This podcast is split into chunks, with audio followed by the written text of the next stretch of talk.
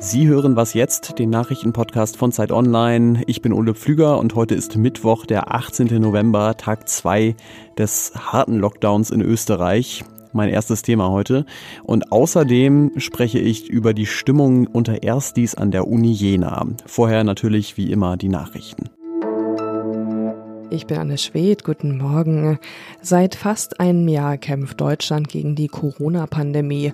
Weil es häufig sehr schnell gehen muss, passiert das häufig nicht mit Gesetzen, sondern mit sogenannten Rechtsverordnungen der Bundesländer. Die rechtliche Grundlage dafür ist das Infektionsschutzgesetz. Der Bundesrat und der Bundestag stimmen heute über ein paar wichtige Änderungen darin ab. Unter anderem möchte die Bundesregierung darin die typischen Maßnahmen, zum Beispiel Kontaktbeschränkungen, Maskenpflicht und Schließungen von Geschäften festschreiben.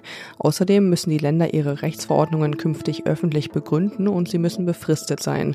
In der Vergangenheit hatten Gerichte ja häufiger gesagt, dass eine bestimmte Maßnahme nicht rechtsmäßig ist, weil sie nicht vernünftig begründet wurde. Das soll mit dem neuen Gesetz seltener vorkommen.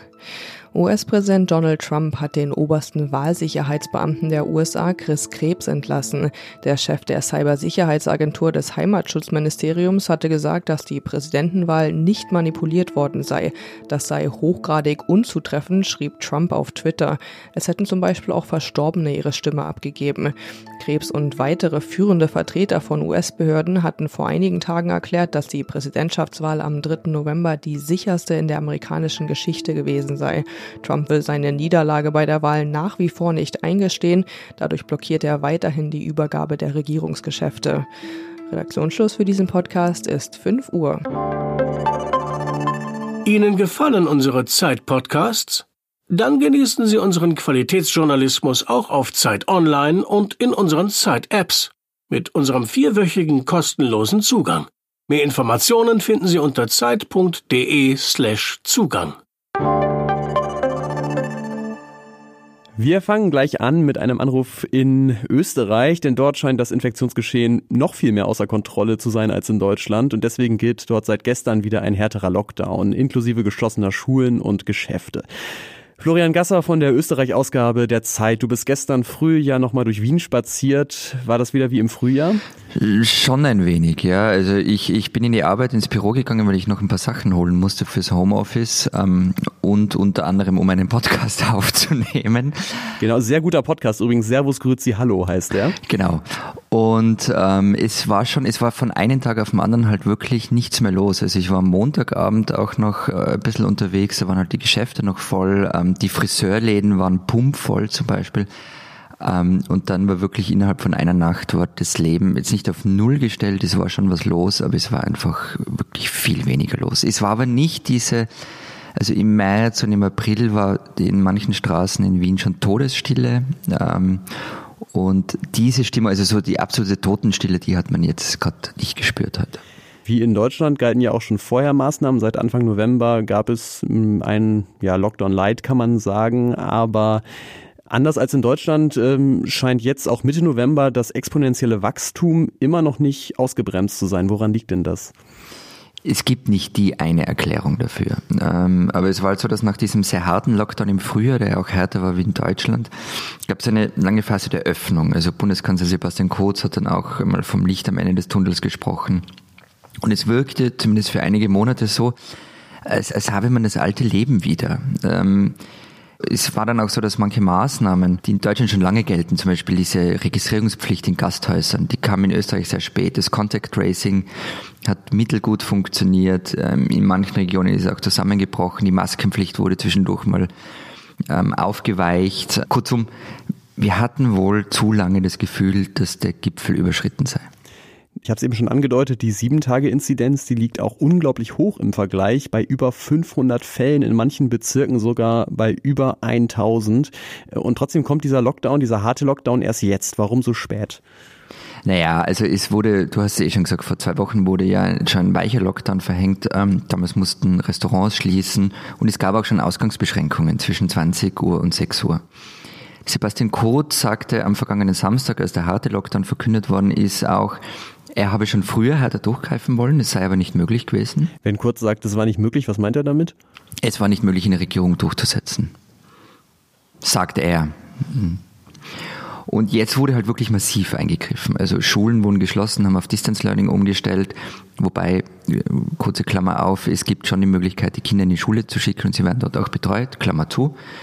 Ähm, der Handel hat auch geschlossen mit Ausnahme wie, wie Lebensmittelhandel, Apotheken und so weiter. Und es gibt jetzt auch Ausgangsbeschränkungen, die den ganzen Tag gelten. Wie sieht's denn aus? Wie steht es um das österreichische Gesundheitssystem? Äh, was weißt du über die Lage auf den Intensivstationen?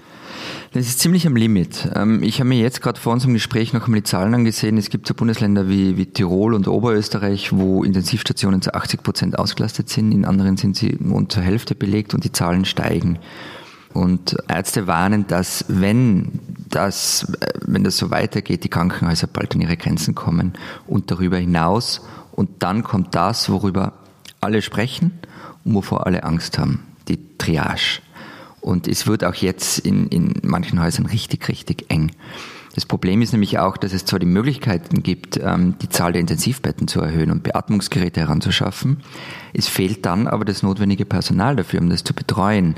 Und da sowohl zum Beispiel das Arbeitszeitgesetz auch ausgesetzt ist, die Leute arbeiten also ohnehin schon viel mehr wie normal der harte Lockdown oder dieser harte Lockdown, der scheint jetzt, wenn man den Medizinern zuhört, wohl die einzige Chance sein, zu sein, das irgendwie abzuwenden. Vielen Dank nach Wien, Florian Gasser. Danke.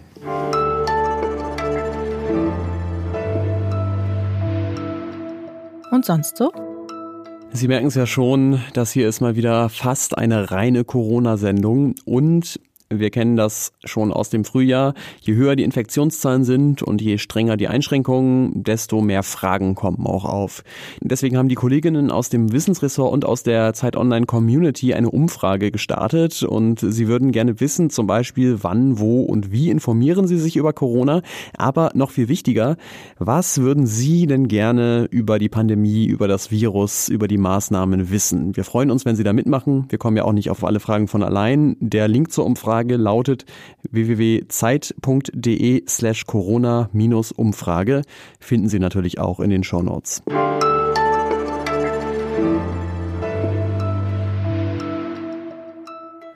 So, mit der Anmoderation komme ich mir jetzt auf jeden Fall ziemlich alt vor, aber was soll's. Heute vor acht Jahren, da war ich Ersti an der Universität Köln, äh, Mittwochmorgens, also jetzt glaube ich, haben wir erstmal Harmonien im deutschen Requiem von Johannes Brahms analysiert und dann bin ich rübergelaufen zur Geografie und habe gelernt, wie Granit entsteht und wie er wieder verwittert.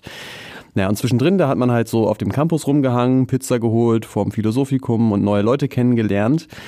Die Sache ist nur, im Moment ist das für die Erstis und Studierenden etwas anders, denn Corona schränkt den Unibetrieb stark ein. Und Daniel Böld hat sich an der Uni Jena umgehört, wie es den Studierenden da gerade geht. Äh, Daniel, lass uns erstmal über die Lehre sprechen. Wie funktioniert die denn im Moment? Hm, geplant war ja ein Hybridsemester, also sprich ein Mix aus Präsenz- und Online-Veranstaltungen. Aber nun ist der Semesterstart ähm, ja genau in diesen Beginn des zweiten Shutdowns gefallen, weswegen die meisten Veranstaltungen jetzt doch auf Videokonferenzen oder halt ähnliches verlegt wurden. Ähm, ich finde, da hat die Uni Jena aber ganz gut äh, drauf reagiert. Ähm, und zwar haben die gesagt, wir wissen um die besondere Situation der Erstsemester und versuchen wenigstens für die, ähm, da wo es halt möglich ist, so viele Präsenzveranstaltungen wie möglich zu organisieren. Da läuft natürlich noch jetzt nicht alles perfekt bei der Organisation.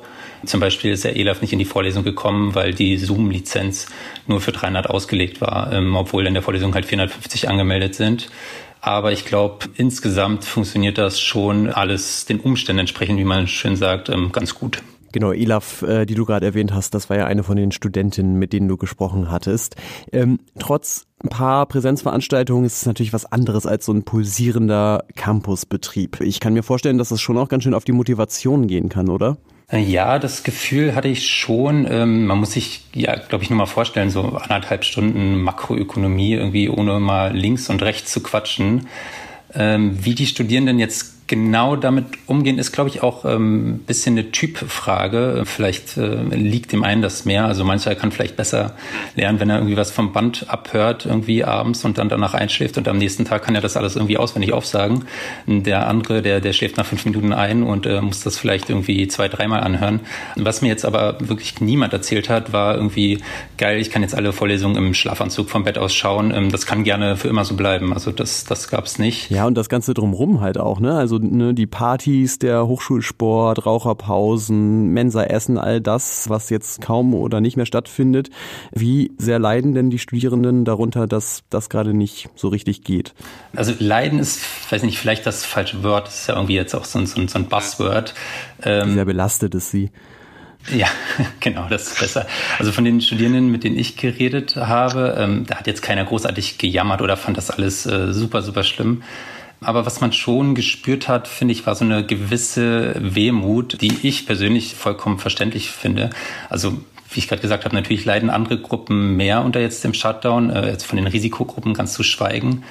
Ähm, aber gerade in so einer Zeit, in der man jetzt vielleicht Freunde oder sogar Partner fürs Leben finden könnte, sich nicht mit anderen treffen zu können, das, was da jetzt wegfällt, das, das wird Lebensläufe prägen, ähm, auch wenn wir uns dem vielleicht in fünf oder zehn Jahren gar nicht mehr so bewusst sind. Ja, das will man ja fast hoffen, denn das würde ja auch heißen, dass wir noch ganz glimpflich davongekommen sind. Vielen Dank dir. Danke dir. Und damit sind wir am Ende von dieser Ausgabe von Was jetzt heute Nachmittag. Das Update mit weiteren Informationen zum neuen Infektionsschutzgesetz und Pia Rauschenberger. Per Mail erreichen Sie uns unter wasjetzt.zeit.de. Ich bin Ole Pflüger. Tschüss und bis zum nächsten Mal.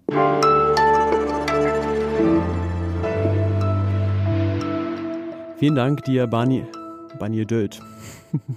vielen Dank, vielen Dank. Das gibt's doch nicht. Nochmal.